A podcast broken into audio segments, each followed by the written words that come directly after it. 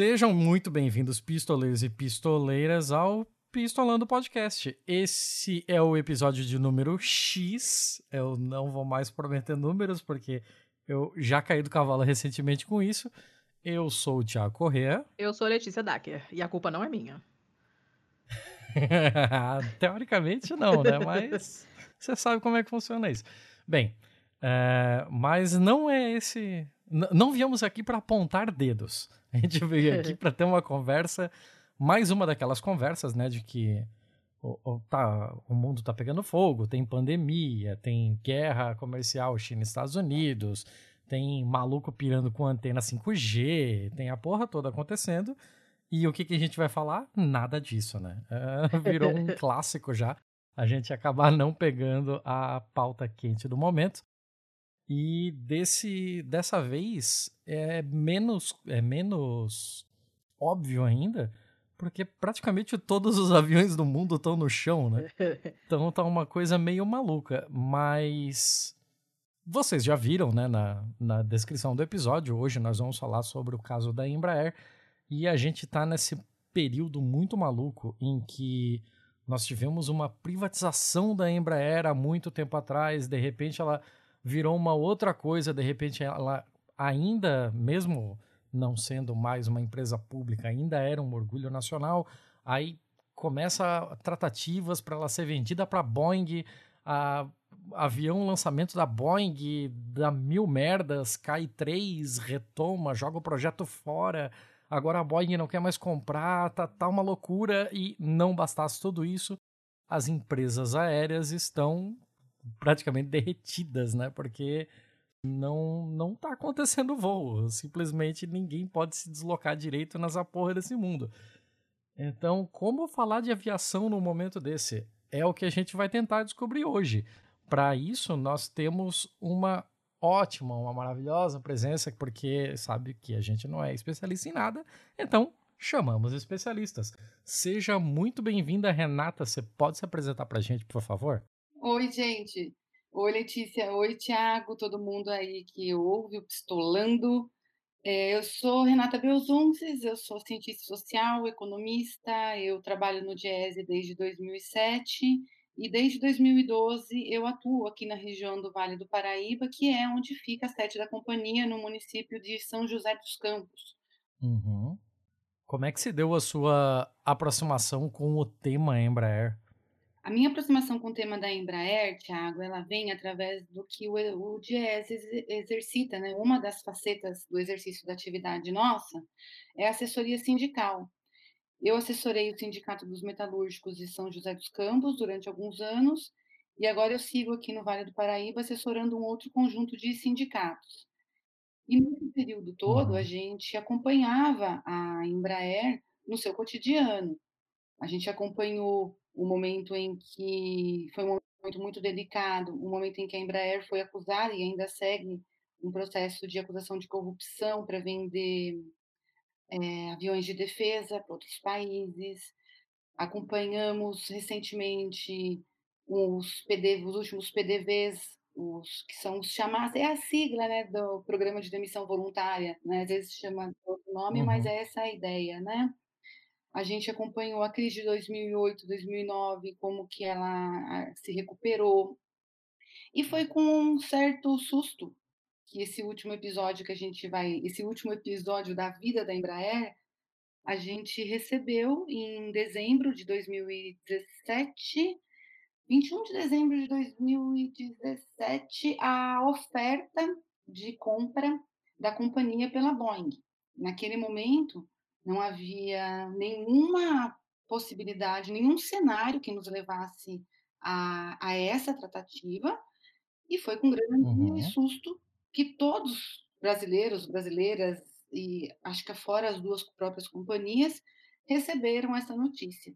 Naquele momento, ligamos as antenas e seguimos acompanhando essa história que se termina. Teve um outro capítulo importante em abril desse ano, em abril de 2020. E nesse contexto que você comentou, que é um contexto em que as aeronaves estão no chão.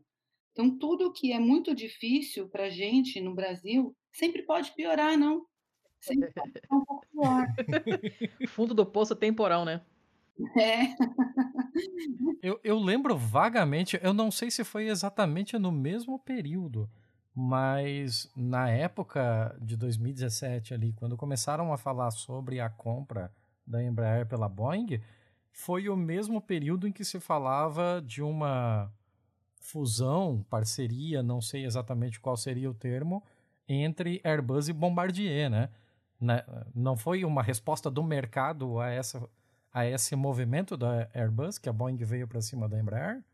É, você tem toda a razão de localizar esse, essa outra negociação entre a canadense Bombardier e o consórcio europeu Airbus, porque foi realmente nesse mesmo período e a gente estudou o que estava acontecendo nessa negociação que corria em paralelo, que já estava ocorrendo em paralelo a essa oferta da Boeing pela Embraer, e a gente notou que ela tinha algumas semelhanças e algumas diferenças bastante grandes. O que ela tinha de semelhança é uma empresa do porte que concorre, na verdade, faz um duopólio, né? Uma concorrência que não é monopólica, porque eu tenho duas empresas.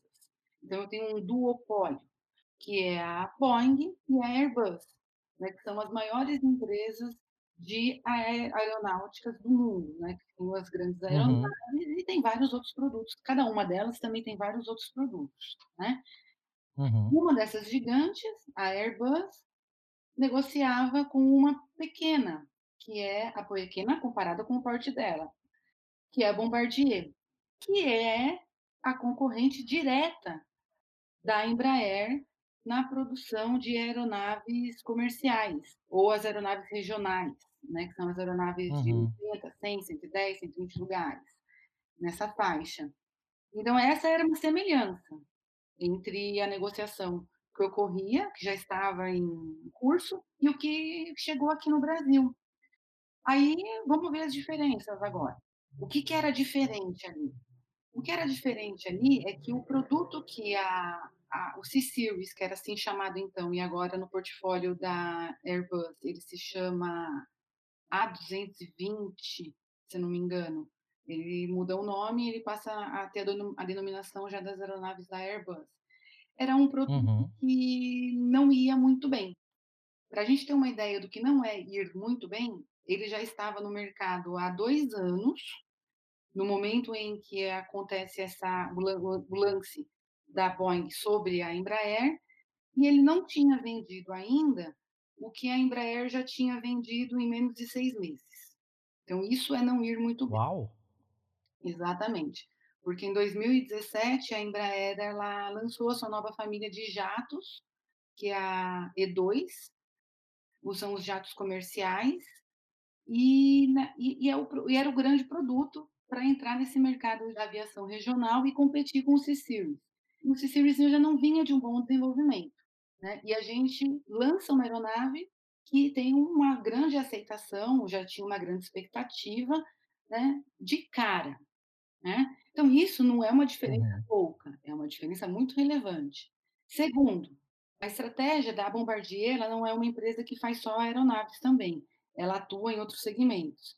Quem mora em São Paulo, por exemplo, capital, pode olhar ali em alguns trens do metrô que vai estar escrito nas portas ou logo na entrada das portas, no chão, vai estar escrito Bombardier, porque ela também fabrica esse tipo de produto. A, a ah. não. Não sabia, não. É, ela... Eu também não fazia ideia. Sim, ela é mais diversificada do que a Embraer, que também está se diversificando, viu? A Embraer também está se diversificando, mas não para outras linhas da indústria, mas voltada para a área da tecnologia. E, e a Bombardier acabou, num primeiro momento, fazendo uma associação com a Airbus que não era de venda de plantas, que não era de vendas da física, né? Do, da, da, capacidade física de produzir no primeiro momento. Ela havia comprado um projeto. No primeiro momento, a Airbus comprou um projeto, o que era também muito diferente do que a Boeing oferecia, que alguns chamavam de parceria, mas não era uma parceria, era, foi uma proposta de compra mesmo. Depois ela foi se alterando, essa proposta de compra, ela ficou menor do que a proposta inicial, mas ainda assim era uma proposta de compra. No segundo momento, a Airbus, ela compra mesmo as operações das, da, da Bombardier, mas isso a gente não tinha o dado ainda naquele momento. Então, a gente comparou o que a gente tinha e a gente viu que a gente tinha um produto melhor, com mais aceitação, uma empresa que não tinha dificuldades que pode passar a ter agora, uma empresa que não estava passando por nenhuma dificuldade. É claro que é, o planejamento ele é muito longo, né? Numa empresa uhum. desse porte, desse tipo de produto. Eu lanço uma aeronave e já começo a fazer a outra, né? Para substituir. É uma, é uma dinâmica que não é a mesma dinâmica de um carro, não é a mesma dinâmica de um, um eletrodoméstico. Ainda uhum. assim, quando a gente comparava, a gente via, olha, legal, tem uma grande comprando uma pequena, e na verdade não está nem comprando, está adquirindo um projeto, e um projeto que não é nem tão bom quanto o nosso. E aqui a gente tem um projeto bom, uma aeronave boa, uma empresa que não tem dificuldade, e uma outra querendo comprar. Por quê? O que que o que estava acontecendo aí, né? Na verdade, essa pergunta, eu acho que as únicas pessoas que podem responder de verdade é, são os dirigentes da Embraer. Né? Por que, que eles quiseram vender a companhia? É, essa é a pergunta que só eles podem responder. Talvez a gente, talvez a gente depois de respondida, a gente não fique satisfeita ainda com o que possamos ouvir, mas nós não podemos, não, não temos elementos para responder essa pergunta, porque que naquele momento quiseram vender a Embraer. A gente tem algumas hipóteses, mas certezas não temos. Hoje a Bombardier não fere as leis e Embraer mãe de Sênicas e Tucanos. Invisível aos radares, há dois anos já existe avião que a Sukhoi fez. É da NASA o XA-43 que voando tem mais autonomia. Um piloto automático opera e guia o Airbus e o 747. O planeta movido à internet é escravo da tecnologia. Aplausos! Que hipóteses que são essas, por exemplo? Uma hipótese é a seguinte: a Embraer ela foi fundada em 69, ela foi privatizada em 94 e teve um outro ano, aí já na década dos 2000, que ela teve um movimento muito importante também, que foi a sua pulverização de capital. O que, que significou isso? Significou que ela fez uma reforma na sua estrutura de capital, o que significa dizer uma reforma na estrutura de como as pessoas ou as entidades jurídicas elas vão ser proprietárias da companhia, que já não era mais estatal, era privada, mas ainda tinha grandes controladores, ainda tinha, tinham alguns segmentos que tinham uma grande participação acionária. Então, naquele momento, em 2006, ela fala: não, a gente vai mudar tudo isso daqui. O que, que a gente vai fazer? A gente vai transformar todas as ações da companhia em ações ordinárias, ou seja, todas as ações com direito a voto. A gente vai desconcentrar, não é descentralizar, é desconcentrar esse capital, buscando com que eu não tenha controladores. E com isso eu vou tornar a empresa mais confiável para o mercado, porque eu vou dar para ela uma gestão completamente impessoal. Eu vou dar uma gestão a ela, que é uma gestão que não vai ser influenciada por um grupo X ou por um grupo Y. Grupo y. Foi isso que ela uhum. fez. Com esse discurso, com essa. Aí ela entrou no segmento novo da Bolsa de Valores, que é o novo mercado, lançou ações na Bolsa de Nova York. Tanto é que a maior parte das ações não, não estão sendo negociadas hoje nem no Brasil. E, e a hipótese que a gente tem a esse respeito é que deu ruim. O que, que deu ruim? Né? Você não ter, é, talvez não seja não ter acionistas controladores, mas você não ter uma estrutura acionária que possibilite que a empresa trabalhe num longo prazo, pode ter dado nessa situação em que os dirigentes de ocasião, porque eu posso tirar essas pessoas, essas pessoas elas são elas estão no conselho de administração respeitando, estão ali de, de, acordo com determinadas regras, mas elas não são eternas, elas podem ser trocadas, é uma gestão. Uhum. Né? Elas têm regras para entrar, têm regras para permanecer, têm regras para sair. Né? Mas são, é uma gestão. Então, pode ter havido, vamos dizer assim, um negócio de oportunidade. A Boeing quer nos comprar. E havia também, na compra, é, uma grande, um grande presente para os acionistas, né? Havia na compra um grande presente para os acionistas, porque parte do dinheiro ia ser de, destinada para os acionistas, que não eram que não era um valor pouco relevante. Então a gente pensa que talvez a forma como a Embraer hoje ela está estruturada, ela esteja dificultando que as pessoas que estão dirigindo a empresa pensem na sobrevivência da empresa a longo prazo. E não uhum. o que fizeram, porque a Embraer ela não é uma startup que eu faço ela crescer e eu vendo. Né? Então, e, e mesmo assim, parece que houve uma, um procedimento muito parecido. Fala assim, olha, agora isso daqui ficou um filé.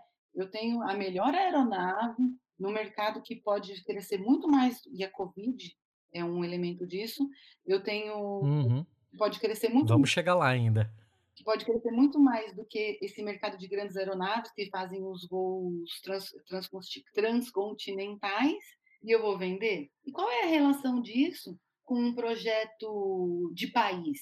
Qual é a relação disso com tudo que a gente tem defendido e cada vez mais está ficando claro para a gente, até pela própria estratégia da empresa, que a Embraer não é uma empresa só de aeronaves. Ela é uma empresa que tem um incrível em integrar tecnologias, que é tudo que o mundo quer e precisa hoje me deixa mais bolada, na verdade. É, é, esse, esse entreguismo dessa quantidade de tecnologia é, é, é apavorante na minha cabeça, assim. É, Letícia. Incompreensível. Não, não, a gente não sabe se nesse processo em que dois anos a Embraer ficou sendo preparada para venda, não temos certezas de que do que foi levado daqui, entende? Uhum. Nós não temos do que pode ter sido apropriado aí indevidamente nesse processo em que o contrato de, de preparação para essa venda estava sendo estava rolando. Uhum. Uh, ainda sobre essa parte de entreguismo, eu até gostaria de voltar um pouquinho no tempo e lembrar do tempo que a Embraer significava empresa brasileira de aeronáutica, né? Quando ela era uma empresa de fato brasileira, uma, uma empresa do Estado brasileiro. E no meio. Foi no meio do. Foi no primeiro mandato do, do governo Fernando Henrique que aconteceu a venda? Não. Foi. Foi no primeiro mandato, né? O primeiro mandato do. Não, foi no 2004 ainda era o Itamar. O Fernando Henrique era ministro da Fazenda. Ah, é verdade. Foi no governo Itamar ainda que aconteceu essa, essa venda da Embraer. E na época da venda aconteceu algo que a gente também viu acontecer depois com, com Vale e etc. É, RFFSA, que descobriu-se que ela foi vendida por uma pichincha, certo? Ai, que tristeza isso, gente. Eu uhum. nunca vou superar essa venda da Vale por preço de banana. E, e, aí agora a gente tem de novo algo muito parecido, né? Porque é, o, o, preço, os valores que haviam sido é, não sei se foram confirmados oficialmente, mas que haviam sido aventados sobre essa compra da Boeing, ela, elas eram um preço bem abaixo assim do que se esperava receber de uma empresa que tinha o potencial que a Embraer tinha para pra praticamente nadar sozinha naquela raia. E, e agora, com essa desistência da compra, é, como, alguém sabe exatamente como anda a saúde financeira da Embraer? Bom, o que aconteceu, né? É, durante esse período em que ela ficou sendo preparada para vender, o que que, o que que significava essa preparação? A Embraer ela tem três segmentos básicos em que ela tem uma atuação na manufatura, né? Que é a defesa, a aviação comercial e a aviação executiva. Na defesa, ela produz os super tucanos, produz agora uma aeronave que vai substituir o grande e saudoso. Vai ficar saudoso porque vai sair de linha, né? O Hércules, que é uma aeronave de carga. Uhum. Ela produz também jatos, né? Que são esses que são usados nos saques aéreos ou são comprados por milionários para fazer transporte individual, que é um segmento que pode crescer também diante de um cenário de incertezas com relação a vírus, né? As pessoas podem preferir viajar sozinhas ou em menos quantidades de pessoas e o segmento comercial. Tudo isso na Embraer funciona junto. Existem partes que funcionam juntas. Então, separar isso era quase uma coisa cirúrgica. Não significava dizer assim, olha, é, você vai para lá, você vem para cá e você fica aí. Não era assim que funcionava. Principalmente no, num setor que é muito importante, que é o desenvolvimento de projetos, as engenharias que ela tem. No que a Embraer ela tem uma expertise mundial uhum. reconhecido. Uhum. Né, vira e mexe as pessoas aqui em, situações em que esse setor da indústria estava mais né, pomposo, né, as pessoas recebiam e recebem os engenheiros é, ofertas para trabalhar em outras companhias. Existe um assédio com relação aos profissionais aqui na região. Então, fazer essa separação custou muito dinheiro, tá? Além de ter custado muito dinheiro, fez com que a Embraer ficasse parada dois anos. Dois tá, anos. Mas como assim parada? Ficasse parada no sentido que custa dinheiro. Né? Quando a gente fala, quando o capitalismo ele fala, né, tempo é dinheiro, ele sabe o que ele está falando. Né? Ficar parada dois anos significa que durante dois anos ela se preparou para ter um futuro sem o seu principal segmento, que era aviação comercial, uhum. e agora continua sendo aviação comercial, que é um segmento que é responsável pela maior parte dos seus lucros, tá? Eu estou falando que o segmento de aviação comercial ele é responsável, mais ou menos, historicamente, por 60% da receita de vendas da Embraer e por 80% dos lucros da Embraer. Caramba! Então, quando a gente ia vender isso, a gente ia vender o filé mesmo da uhum. companhia. E a gente ia vender o filé da companhia e a gente sempre alertou o Sindicato dos Metalúrgicos de São José dos Campos tem alguns materiais muito bons. Um deles é uma revista que chama Embraer é Nossa, que tem artigos de vários estudiosos do assunto. E um desses artigos, né, se não me engano, é do Marcos Barbieri, chama a atenção para essa característica. Desmontar isso, além de não ser uma coisa tão fácil, é quase como desmontar um corpo, porque se você tirar um órgão vital, morre, né? A Embraer também era esse corpo. Tinha alguma vitalidade ali que, da companhia que era dada justamente por ela ter esses três segmentos. Porque uma coisa é certa, né? É, a concorrência capitalista, e a Embraer ela é uma empresa que ela vive as turras com essa dinâmica, é, ela impõe algumas regras de mercado, e nessas regras de mercado, subsídios governamentais, eles são desestimulados em prol de uma economia de mercado. Então, era muito recorrente você ter a, a briga comercial entre Bombardier e Embraer. Isso é um clássico da OMC. É que nem um fla-flu na OMC. É, era, né? O fla-flu da OMC vai ter, assim, o que, que tem hoje? Hoje tem Corinthians, Palmeiras, Embraer, é, Bombardier e por aí, né? E, a, e esse Fla-Flu, né, que agora não tem mais porque foi para Boeing, foi para foi para Airbus, e a Embraer continua aqui, não nossa, mas aqui, né? Quando você tem um segmento de defesa, você consegue fazer com que a companhia receba recursos sem que esses recursos sejam filtrados pelas regras de comércio capitalista. E é o que todas as empresas fazem. Todas as empresas fazem. Né? Nenhuma nenhuma dessas, principalmente as grandes, o maior comprador do, dos produtos da Boeing é o governo norte-americano. Uhum. No segmento de defesa da Boeing, o governo norte-americano pode jogar rios de dinheiro, que é o que acontece. Esses desenvolvimentos da indústria da defesa, eles têm um processo que é o spin-off que eles extravasam para o setor civil. E aí eles viram produtos que vão para indústrias e eu falei indústrias, não é nem indústria aeronáutica, né? É, indústria. Uhum, plural, né? Plural, né? E se tornam outros produtos que fortalecem as economias. Então, essa é uma jogada que, que faz funcionar a coisa e faz as companhias elas terem aderência a projetos de país. O que parece que o Brasil não está levando em consideração quando faz a entrega da, do setor comercial da Embraer. Nesse sentido, também foi muito muito difícil saber qual foi qual era o posicionamento das forças armadas, em especial da aeronáutica. Uhum. A gente sabe que não há o hábito de, de falar, né? Não há o hábito das forças armadas fazerem discussões públicas. Por outro lado, hoje a gente assiste, principalmente o exército se posicionando na sociedade cada vez mais, Mas nesse caso da Embraer, a gente não tem, não tem segurança para falar de qual, qual teria sido o posicionamento das Forças Armadas, em específico da aeronáutica. Quando vocês falaram também da venda da Vale, né, a, a venda da Vale e a venda da Embraer teve regerou grandes mobilizações. Parte dessas mobilizações fez com que cada uma dessas empresas tivesse uma cadeira destinada aos trabalhadores no seu conselho de administração e também fez com que essas empresas tivessem, mantivessem, né, uma classe de ação, né, ação mesmo, ação de negócios, ação de bolsa de valores, especial que é a chamada Golden Share.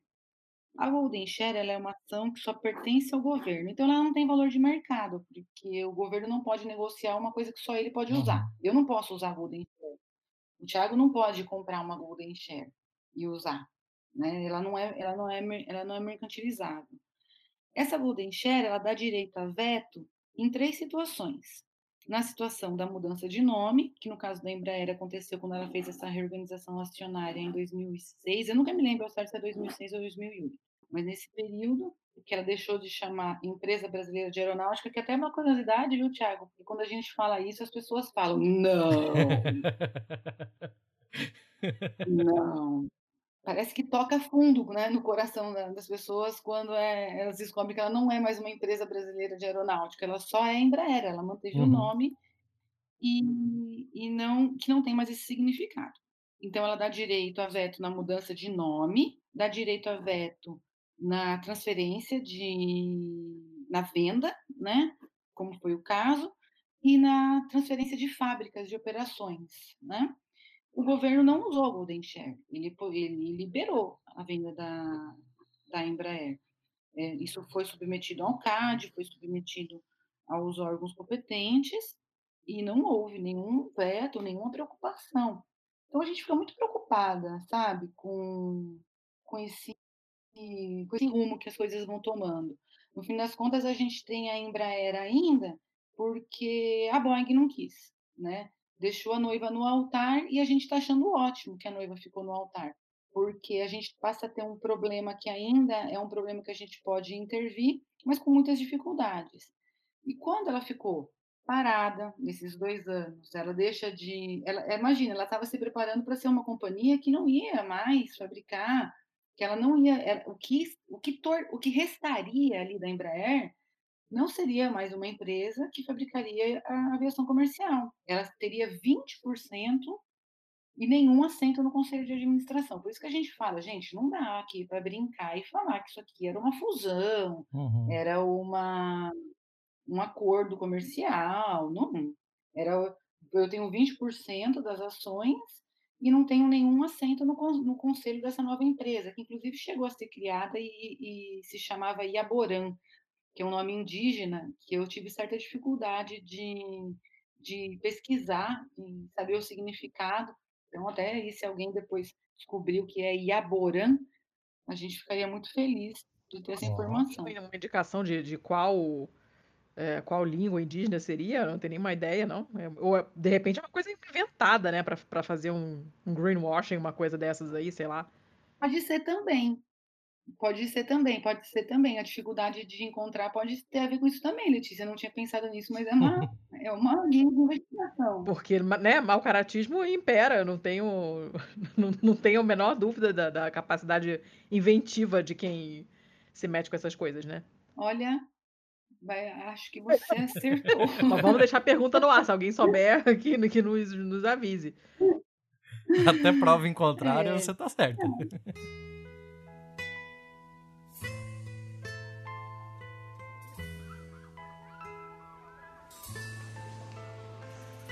Último aviso. Passageiros do voo 507 com destino a Miami. Dirijam-se ao portão 3 para embarque e boa viagem.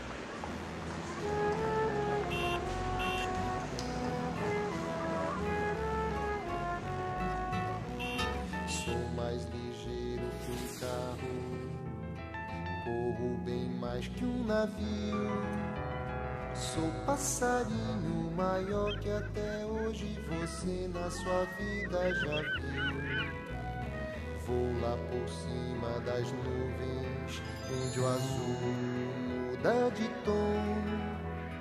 E se eu quiser ultrapasso, faço a barreira. Ô. Renata, mas assim, como é que, como é que isso, essas, como é que tá sendo visto pelos funcionários da empresa essa novela toda? Como é que está sendo vista esta novela? Então, essa novela, ela não tem o enredo dela, ela segue ainda para os funcionários, para os trabalhadores e trabalhadoras da Embraer, que no Brasil são cerca de 16 mil e mais 2 mil aí pelo mundo, né? Esses 16 mil são diretos? Ou indiretos também? São os diretos. Caramba, é muita gente. Gente pra caceta, né? Caraca. E tudo indica que já está ficando menor, porque na sexta-feira passada, no dia. E agora, como é que eu vou saber o dia? Porque eu já não sei que dia é hoje, como é que eu vou saber o da. Não importa, todos os dias são hoje, ontem, amanhã, tudo ao mesmo tempo. Sexta-feira passada, dia 17. Esse é o drama, né? Foi no dia 17 ou no dia 17 ou no dia 12, foi, a Embraer ela fechou as inscrições dos trabalhadores do para o último PDV. Para um PDV, não, na verdade teria sido 12, 11, 10, ou no dia 10 ou no dia 17, ela ter, um, uma dessas sextas-feiras seria a data de encerramento de um PDV. Então, os trabalhadores já foram convidados, já começaram a ser convidados a sair da empresa. E às vezes o convite não é muito muito convite, é, às vezes é assim, é uma, uma dica, né? Fala assim, olha, Uhum. vai agora no PDV porque a chance de você sair de um jeito menos favorável é grande. E foi um PDV muito ruim.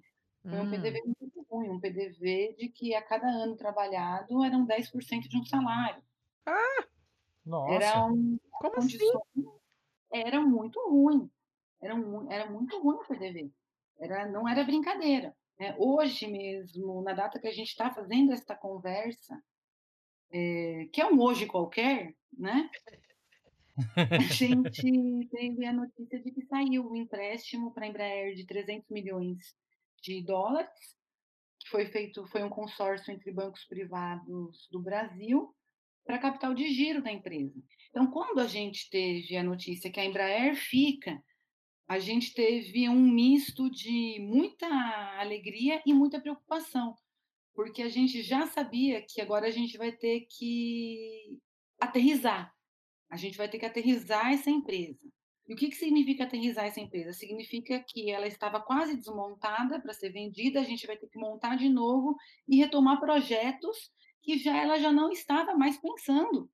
Ela, ela já não estava mais pensando em continuar com a aviação comercial. O governo teve atitudes como vamos ver se a China quer, vamos ver se alguma outra quer.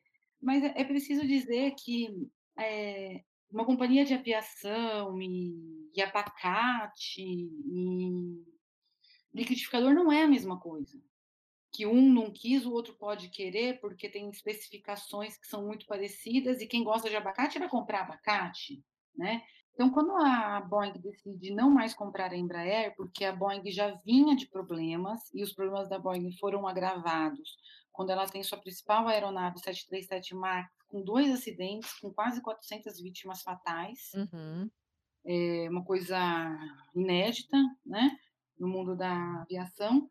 E a gente já sabia disso, né? A gente já sabia, não, obviamente, dos acidentes que aconteceram no decorrer, mas da, dos problemas que a, que a Boeing já vinha tendo. A gente já sabia, né? Se eu, Uhum. Renata, mera mortal, aqui, uma economista perdida aqui no Vale do Paraíba, já sabia, eu gosto de pensar que a elite do Brasil que dirige a Embraer também já soubesse.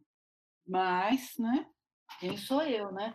Para dizer que eles também queriam que a, a, a própria Boeing já tinha problemas. Foi o que levou ela a desistir da compra. O governo, por sua vez, teve uma atitude: é, vamos recolocar a Embraer na prateleira. Então, vamos ver se a China quer. A declaração do vice-presidente é, da República foi: vamos ver se a China não quer comprar. Aí a gente ficou muito preocupado com isso, né? Porque duas coisas ficaram. A gente sabia de duas coisas. Quando essa noiva foi deixada no altar, né? Por esse casamento que ia ser um casamento muito ruim, né? Que não ia ser um casamento, né? Que ia ser um relacionamento abusivo. A gente, a gente falou assim, agora tem, agora a gente precisa ver o que vai fazer, porque vai ser determinante o que vai acontecer daqui para frente para a gente continuar mantendo uma empresa desse porte que possa fazer muito mais coisas, coisas que ela não faz, mas que a gente gostaria que fizesse. Mas é muito mais fácil você querer mudar o rumo de alguma coisa que existe do que você querer mudar o rumo de uma coisa que já nasceu, né? Que já foi, né? Foi levada. Aí a gente pensou, poxa vida, o que, que vai ser do futuro da Embraer? Recolocar na prateleira a gente sabia que não ia ser, não ia ser possível, porque é uma compra tão customizada que preocupou quando o governo falou isso, porque demonstrou uma grande, uma grande incompreensão da questão. Né? Uma coisa uhum. é você estar tá vendendo abacates e você, o seu comprador de abacates falou, olha, infelizmente não vou mais poder comprar os seus abacates. Você dirige a sua venda né, para outras pessoas que gostam de abacates, afinal, abacates são abacates.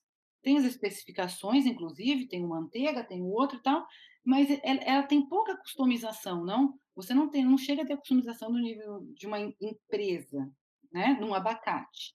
Mas o governo tratou da seguinte, dessa mesma forma. Parecia abacate, parecia um produto que não era muito customizado, muito diferenciado, né? Um liquidificador, até um liquidificador acho que teria um tratamento diferente, deveria ter um tratamento diferente, né?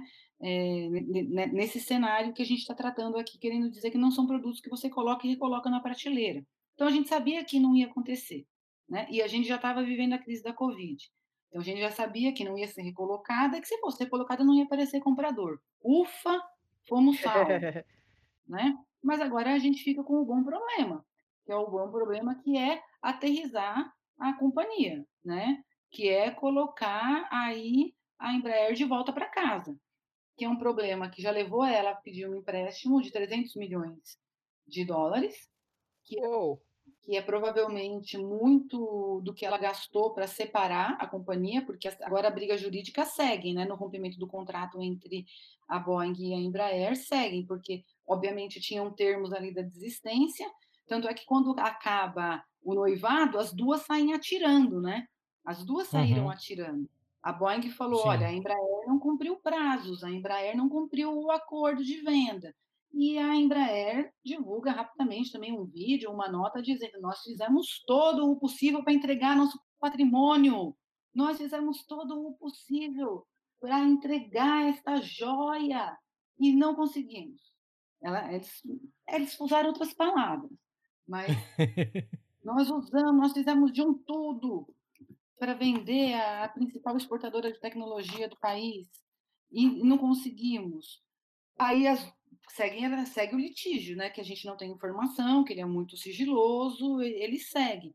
Agora, por exemplo, aterrizar essa companhia. Os trabalhadores estão sendo demitidos, estão sendo, por enquanto, estão sendo convidados a se retirarem da empresa através de um PDV. O próximo passo de um PDV, a regra é demissão, né? Não uhum. fomos nós que inventamos isso. Né? Mas quando uma empresa faz um PDV, é porque ela está enxugando o número de trabalhadores. Muito, e com um PDV, como eu falei antes, que foi tão pouco atrativo, né, de fato a Embraer deve ter ficado longe de bater a meta dos trabalhadores que ela quer dispensar. Então é muito provável que ocorra demissões. A Embraer tem prática de demissões em massa. Em 2009, ela demitiu 4 mil trabalhadores em janeiro. Gente, caraca! Isso por causa da crise de 2008? Sim. Caramba. Foi sim. E resultou nessa grande demissão. Então, existe existe todo esse histórico da, da própria forma como a companhia age, existe um cenário concreto. Né? O cenário concreto uhum. hoje é as companhias aeronáuticas, as companhias que operam, elas são uma das mais atingidas na crise do Covid. Então, como é que a gente vai aterrissar essa companhia que ainda bem que ela ficou aqui, né? Então, ela uhum. já está dando notas. Do, imediatamente, é, o senador Jacques Wagner, do PT baiano, propôs um projeto de lei que possibilitava a União adquirir o controle da companhia como uma forma de salvamento da companhia.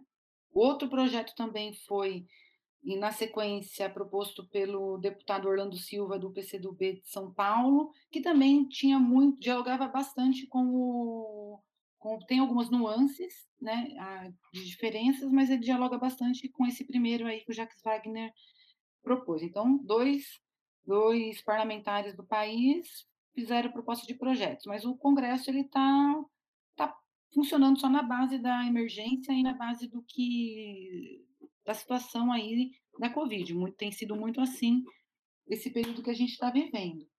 A outra uhum. coisa que é importante e relevante também a gente dizer, e buscar explicações, e acho que buscar. É, eu posso, às vezes, ter um tom um pouco irônico, até porque eu fui entrando aqui num pouco da, da do pistolando. É, pode pistolar à vontade, para palavrão tá liberado, aqui é... Aqui o palavrão tá não só liberado, como incentivado. Sim, sim. isso é muito bom, isso é muito bom. Eu acho que o palavrão tem um poder de síntese fundamental na sociedade.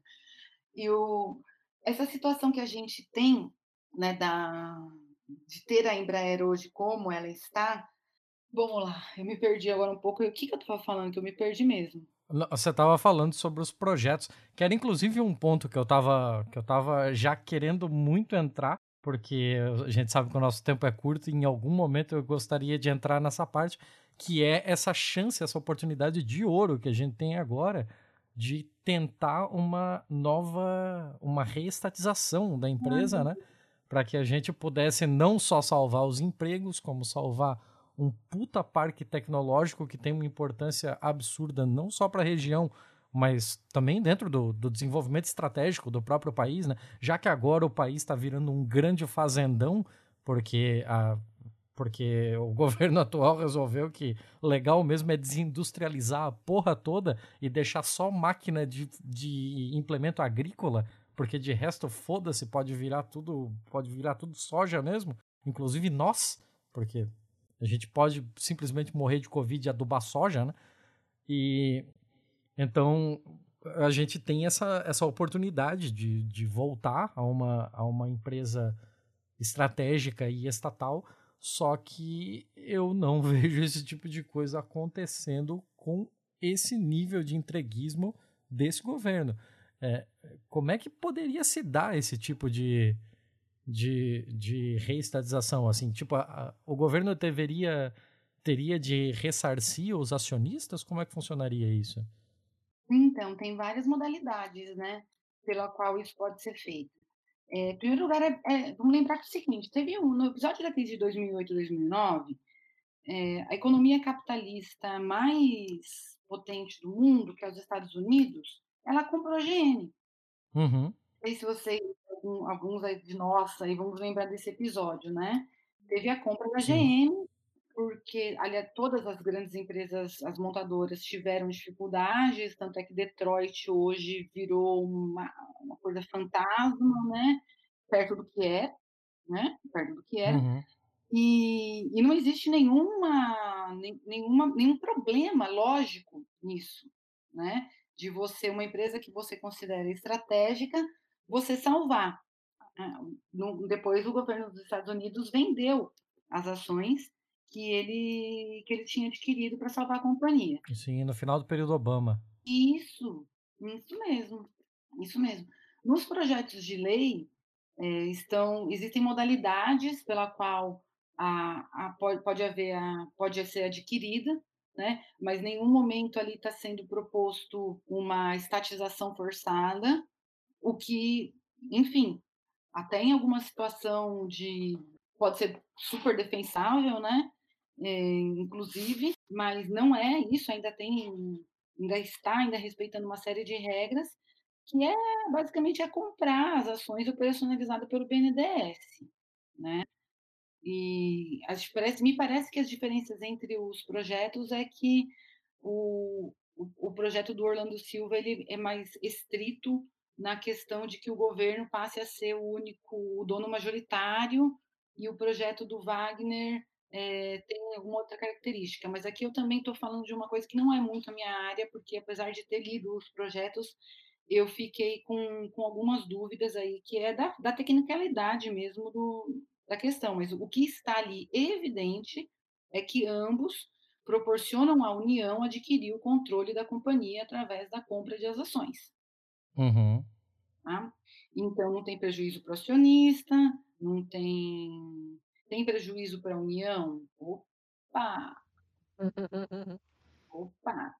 Aí é que a gente separa os homens dos meninos, né? E as mulheres das meninas, né? aham. Então, nós estamos aqui também, né?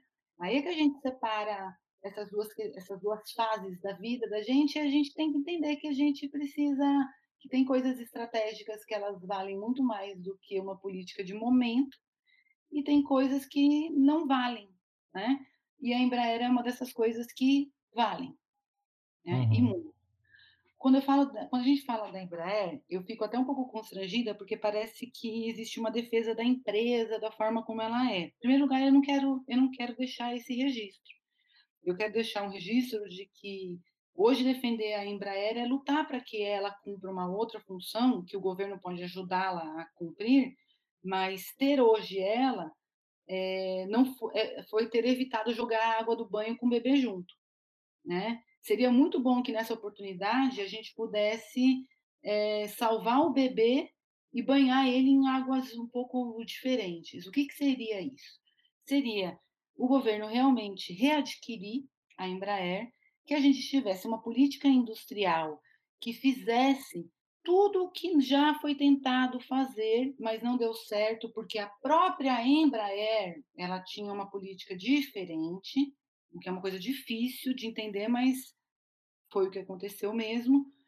A gente sempre pensa em uma política industrial quando você tem a cabeça desse corpo tecnológico, que é a Embraer, você pode criar as, subsidiar, as subsidiárias, as empresas que vão fornecer e as empresas que vão fazer dar conta dos desenvolvimentos que a Embraer não vai priorizar, por exemplo é que Uhum. isso pode ser passado por uma, pode ser formada aí um, um ecossistema de inovação e de produção em que o país ganhe muito, muitos mais empregos e melhores possam ser gerados. Ali a, a tecnologia ela extrapola facilmente a questão da aeronave, tanto é que hoje os principais projetos da Embraer são o Uber voador e o controle de tráfego aéreo, né, para esse novo futuro aí que a empresa está deslumbrando de um transporte aéreo de um produto que é, é, o- é é- é uma mistura, vamos dizer assim, de um drone com um helicóptero, né? E que vai transportar pessoas. Uhum.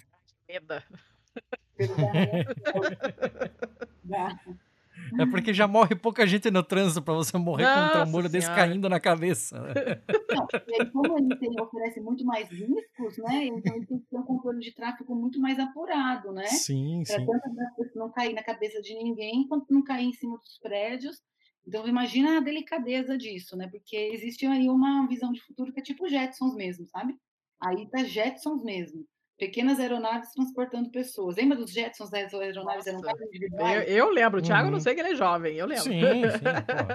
Ah, Letícia, você tem que aprender que assim, ó, as coisas foram feitas nos anos 60. Mas aí, então, a partir de 60, pra qualquer ponto no futuro, você pode assistir essas coisas. Ô, garoto, então eu não é sei porque eu não disso. peguei na- no lançamento que eu não assisti essas coisas. Não quer dizer nada. Mostra um monte de coisa pra minha filha, ele acha um saco, não quer saber, entendeu? Chato. E hoje o desenho antigo é muito engraçado, né? A gente vê que o personagem, quando ele vira a cabeça, ele vira o corpo inteiro, né? Ele é é muito diferente, né? A animação mudou muito desse, desse período. Mas é uma. Eu tenho, eu tenho um certo medinho nessas coisas assim, mas eu entendo que é, é meio inevitável, né? Que você vai fazer o quê? Isso vai aparecer mesmo, não tem jeito, né? Ou tem jeito, sei lá. Não vem ao Ah, eu caso. não sei, né? Porque acho que é, percebe a distância que a gente vai criar em termos de mobilidade também entre as pessoas, né? Uhum. Se hoje a gente já tem os supermercados que se transferem de um lugar para outro de helicóptero e de jatinhos, a gente vai ter agora pessoas que vão que vai aumentar isso e vai aumentar, vamos dizer assim, essa desigualdade, né? É, Uhum. que é uma desigualdade, né? Você tem um domínio do espaço e do tempo completamente diferente. é. os pobres ficam colados no território, né? E os ricos vão para qualquer lugar a qualquer momento. Isso dá vantagens, né? Uhum. Mas também dá desvantagens, né? Porque os pobres existem nos territórios muitas vezes e não deixam territórios serem usados de qualquer maneira. Mas, enfim, isso é um outro debate. A gente já saiu na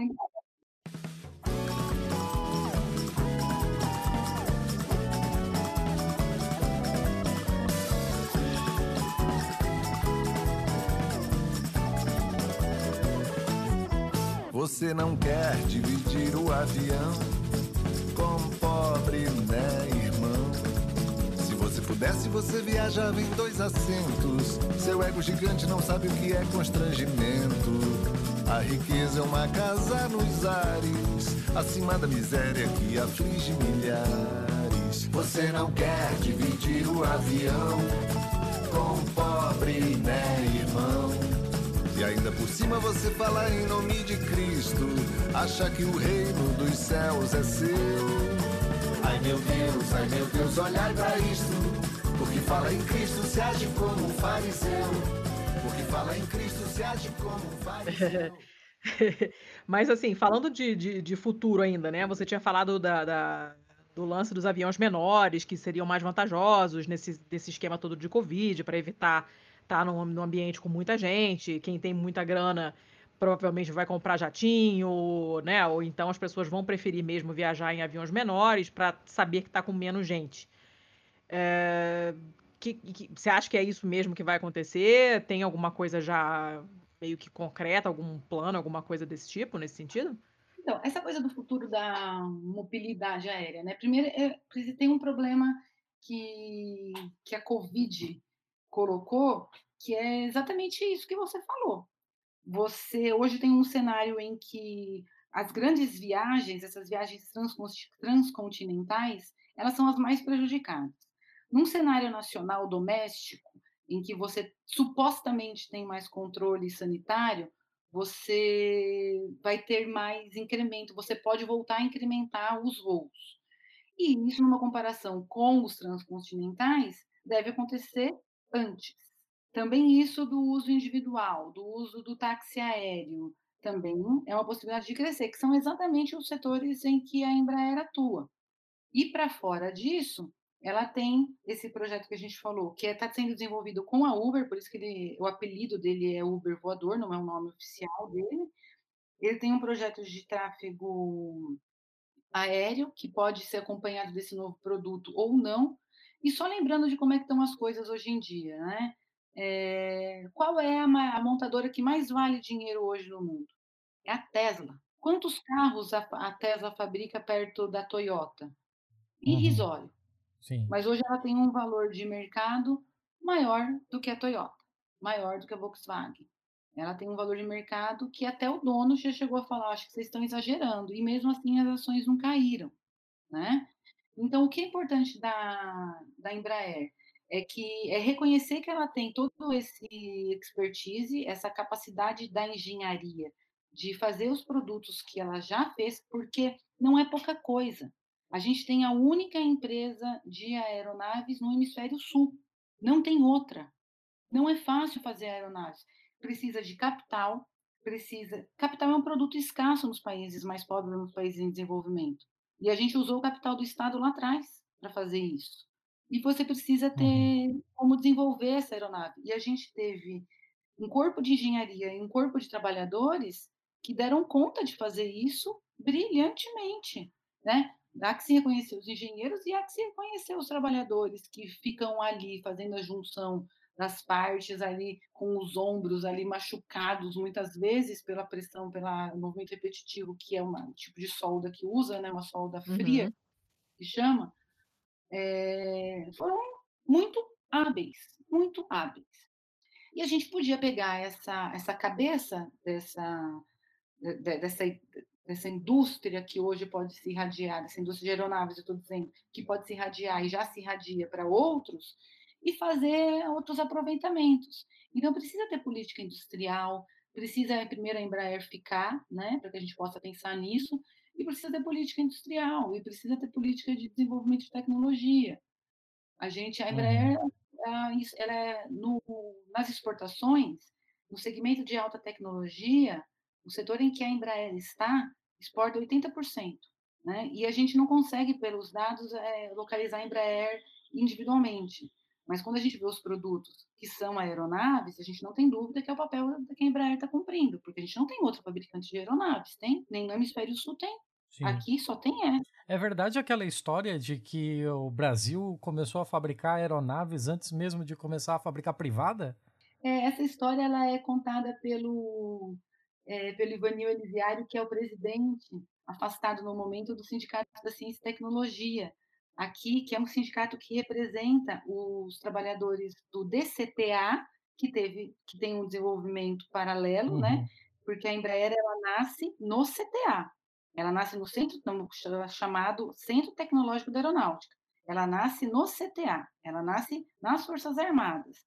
E aí depois, em 1969, para que ela tivesse uma possibilidade de atuar mais, vamos dizer assim, ágil, mais mercado, mais empresa, ela vira uma estatal, né, em 69.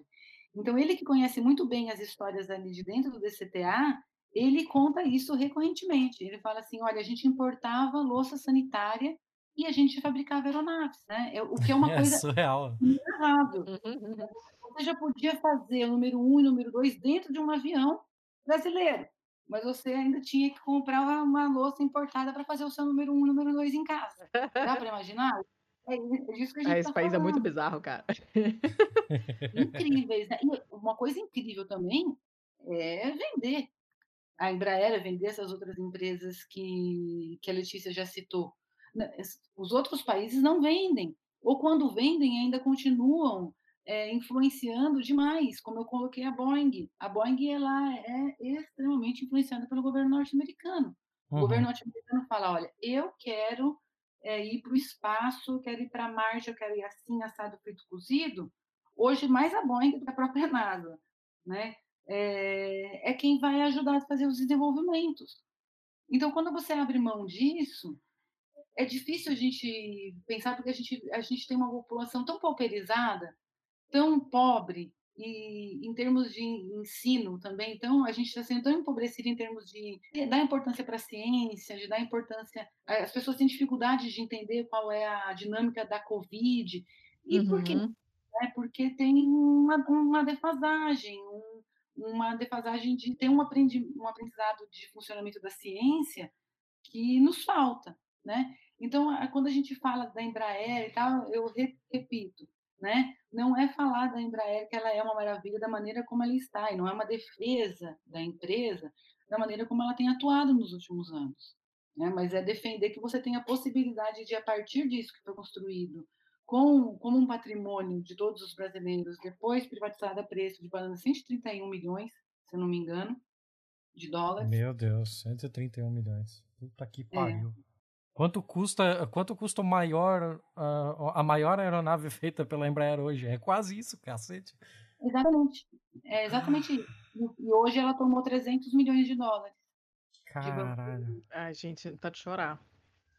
É, foda. Chorar, né? é... É, ainda nesse negócio que a Letícia falou ali do, do desse mundo pós-Covid, né, em que as aeronaves menores hum. vão ter vantagem, isso já é alguma coisa que havia sido observado na pós-crise 2008, né? Porque como o mercado aeronáutico ainda levou algum tempo para se recuperar, para se reequilibrar, se as viagens que costumeiramente eram feitas, sei lá, com um 737, um 747, continuassem com essas aeronaves, elas iam rodar, elas iam rodar, né? Rodar é caminhão, porra. Elas iam voar mais, mais vazias do que o ideal e você estaria perdendo dinheiro, né? Então, uma forma de você também colocar o máximo possível de otimização e, ó, eu tenho 300 lugares aqui, são essas 300 pessoas aqui em dois voos de 140 e isso daqui sai mais barato do que um, um avião que, sei lá, levaria 400 pessoas, mas que 100 lugares vão vazios, né? Exatamente, exatamente. E corrigindo aqui uma informação, ela foi privatizada por. Corrigindo não, né? Só dando um outro dado da mesma informação. Ela foi privatizada por 154 milhões de reais, que na época tinha quase paridade com o dólar, então foi isso mesmo, cerca de 130 milhões de, de dólares. Gente. Ai, que ridículo. Puta que pariu. Troco da carteira do, do acionista. Ah, Isso tudo socorro. tem, tá certíssimo, Thiago, isso tudo tá certíssimo.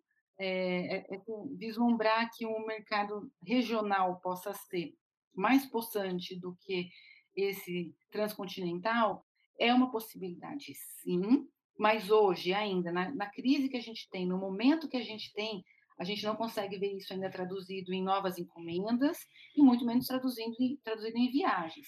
É importante também colocar o seguinte, essa crise da Covid-19, se as condições sanitárias, se a gente tivesse uma vacina hoje e ela pudesse ser produzida na escala para vacinar o planeta inteiro, 7 bilhões e 500 milhões de pessoas, hoje, amanhã, no dia seguinte, as pessoas já pudessem voar, pudessem fazer tudo, a gente já teria sim uma redução das viagens. Por quê? As novas tecnologias que foram experimentadas nesse período colocaram uma redução de custos incrível para as empresas. né? Então, todo mundo Uhum. descobriu o Zoom, o Google Meet, o, enfim, várias e vários aí, é, meios de você reunir pessoas, de você trocar ideias, que isso não vai sair da agenda. Não vai, o home office, né? Não vai sair da agenda. né? Então, você vai ter sim uma diminuição desse mercado como um todo. né? Isso também é uma possibilidade. Que é um mercado que, quando tem um incremento de renda muito grande, também você pode compensar, mas aí o mundo inteiro precisa crescer, os trabalhadores de todo o planeta precisam poder começar a viajar, fazer viagens internacionais, né? O que na crise que a gente tem hoje não é uma coisa que a gente pode vislumbrar tão rápido, não, nem não só no Brasil, mas no mundo como um todo também. Então, as aeronaves comerciais e os jatos parece que ocupam hoje um lugar privilegiado, né? A, a Boeing, né, com certeza está chorando as pitangas porque não pôde comprar a Embraer, né? A despeito de todo o esforço que teve no Brasil de entregá-la. Porque, com certeza, se a gente está sabendo disso e está visualizando isso, eles também estão. Né? E as previsões, as projeções desse mercado são feitas para 30, 40, 50 anos. Então, hoje a Embraer ela trabalha com um cenário para 30 anos. Esse cenário de Jetsons é um cenário para daqui 30 anos, mas ela está desenvolvendo hoje. E ela vai ganhar valor com isso hoje, né? A partir do momento que ela começa a divulgar e os empresários começam a investir nessas possibilidades, né? Uhum. É, é, a gente, a gente sabe que a Embraer vai pensar nesse cenário aí com, com Jetsons e tal, mas eu já vou me dar pro feliz se daqui a 30 anos as pessoas acreditarem em vacina, assim. Tá, tá foda, a gente tá muito, muito E atrasado. desistirem da Terra plana. Mas eu sei que a gente tá em cima do nosso horário aqui, então eu só vou te perguntar o seguinte, Renata, tem alguma coisa assim muito importante sobre a Embraer que talvez a gente fosse digno de nota, assim, a gente não pode fechar esse episódio sem falar alguma coisa sobre? Ah, eu acho que tem uma, uma, uma questão que é digna de nota, sim. Opa. Que foi no momento em que a Embraer ela começa a ser vendida, houve todo o discurso de que essa empresa não sobreviveria. E aí a discussão que você muito bem levantou no começo entre Airbus e Bombardier, ela era o parâmetro para que essa informação fosse trazida e, e, a, e, as pessoas começassem a visualizar como comparação e uma necessidade de fazer, uma necessidade de se associar a uma empresa grande, ou nesse caso ser vendida. Uhum. Imediatamente quando ocorre o distrato, a Embraer era no mesmo dia, na palavra do seu presidente, uma empresa sólida, uma empresa com um grande futuro pela frente e uma empresa que não apresentaria grandes problemas. Aponte os sete erros.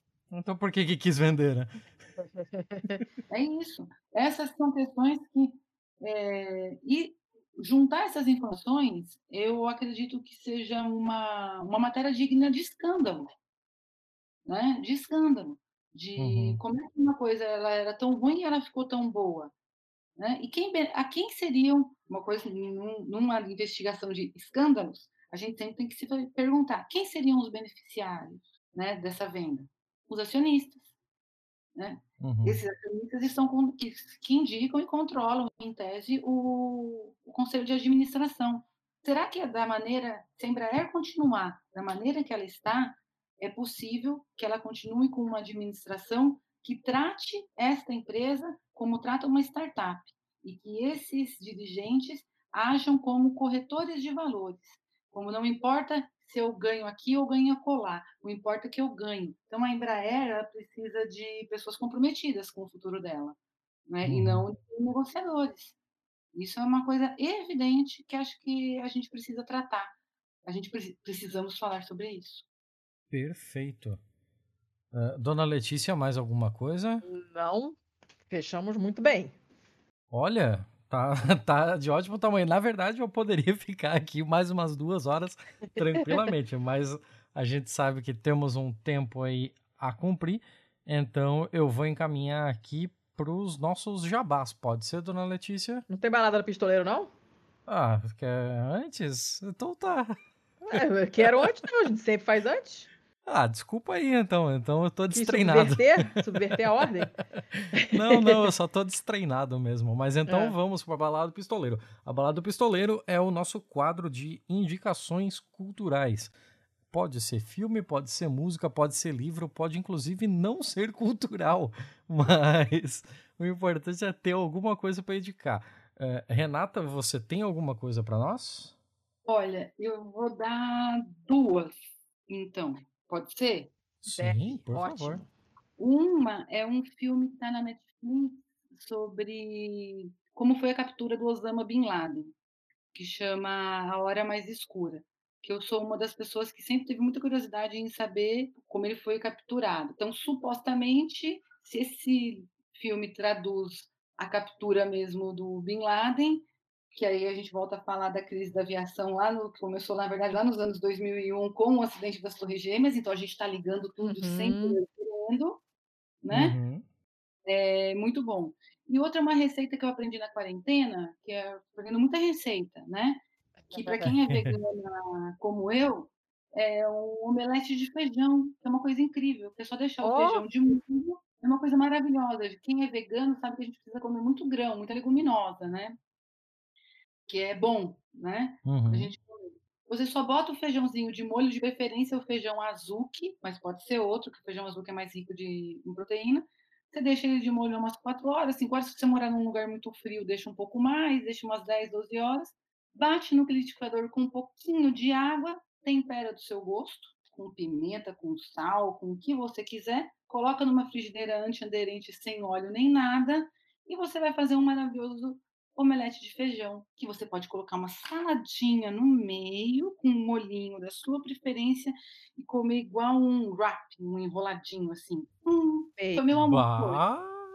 E- Eu acho que eu, eu conheço uma coisa parecida com essa, que é uma panqueca indiana, que é feita também assim. Você deixa com a lentilha e o arroz, aquele arroz basmati de molho, e você bate, bate cru mesmo, exatamente como você está falando. Você não cozinha nada antes, né? Você só deixa de molho para dar uma amolecida e bate, e essa massa depois é que você vai usar para fazer uma panquequinha.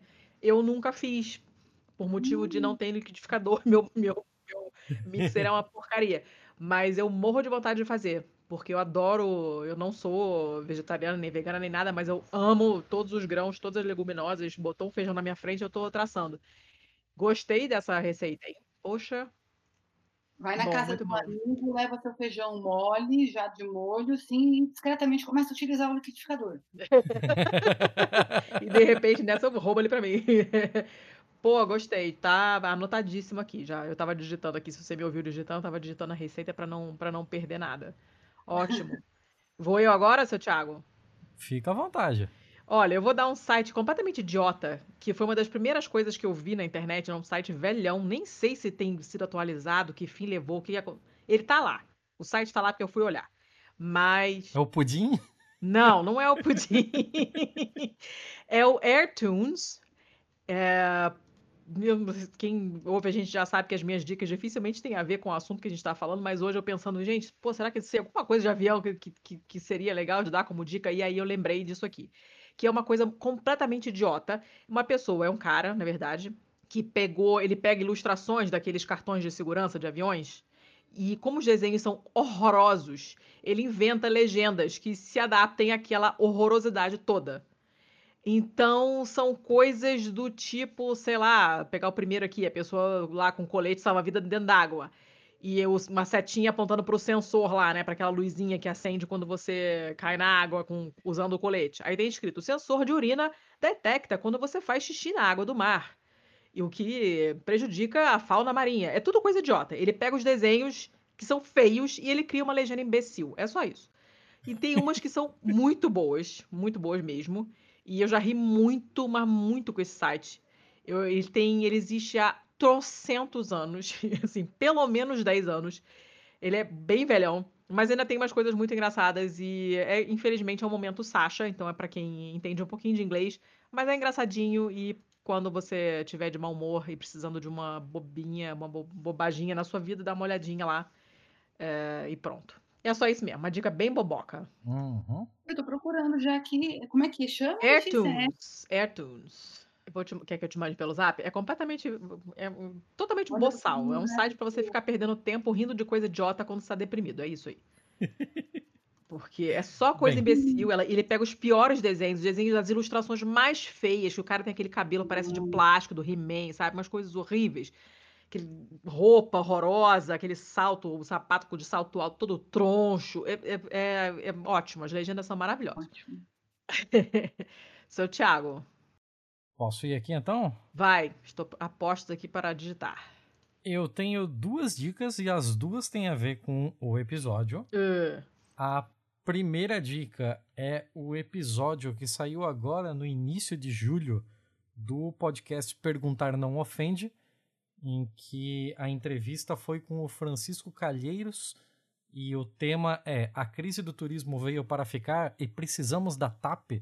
O Perguntar Não Ofende é um podcast português, né? Então aqui eles estão falando da TAP, da Companhia Aérea Portuguesa, e sobre como a crise do coronavírus é, impactou o turismo da, do país, sobretudo quanto aos ingleses que costumam ir para o Algarve, para Madeira, e como isso ficou bem complicado, porque não obstante é, ter a, ter a, a, a Covid-19, né, ainda é a primeira alta temporada que eles passam pós-Brexit. Então tem todo um contexto, toda uma maluquice ali para se debater. É bastante interessante para quem curte o mercado de aviação. E o segundo, esse segundo aqui, na real, é para quem tem emulador de videogame no PC, que vai pegar um jogo sensacional do Super Nintendo chamado Aerobee Supersonic. é? Aerobee Supersonic ele é um, um jogo no estilo daqueles tycoons, sabe? Então você é dono de uma companhia aérea e no início do jogo você vai escolher um hub internacional de onde você vai operar. Você precisa fazer toda a operação da, da companhia aérea. Então você vai ter que é, escolher o seu hub, depois comprar galpões para colocar os seus aviões lá. Aí você vai negociar com as, com as empresas os aviões dela. Todas as empresas, elas não foram licenciadas, mas foda-se, todos os nomes estão lá, inclusive com as suas especificações técnicas.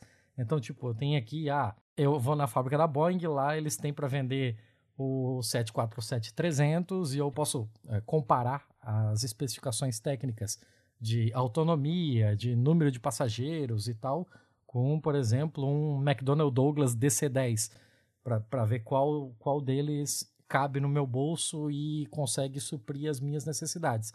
Você vai criando as rotas, coloca, é, contrata os funcionários, negocia com os aeroportos para ter novas linhas. É um negócio de maluco. É muito, muito bom esse jogo. Muito bom mesmo.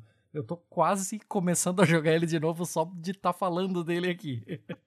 Eu vou ter que achar aqui um link legal pra botar aqui, mas tudo bem. Tá, tá lá, tá lá, tá, já botei na pauta, tá lá. É, procura, procura tem um lugar onde você tem direto o, a ROM dele para jogar direto no emulador, que é o emuparadise.me. trem. Ah, Então tá. Então, vai, vai na fé, vai na fé, porque lá você vai ver que ah, é, eu já tenho o meu hub em Roma e agora eu vou comprar um em Paris e eu preciso escolher o avião que tem a capacidade correta, com a autonomia correta para fazer isso aqui. E, cara, é, é sensacional, é muito bom mesmo. Mas, e era essas duas que eu tinha para hoje. Tá, tá, tá bom. que mais? Acabou? Então agora vamos para o Jabás? Sim, senhora. Jabás são seu departamento.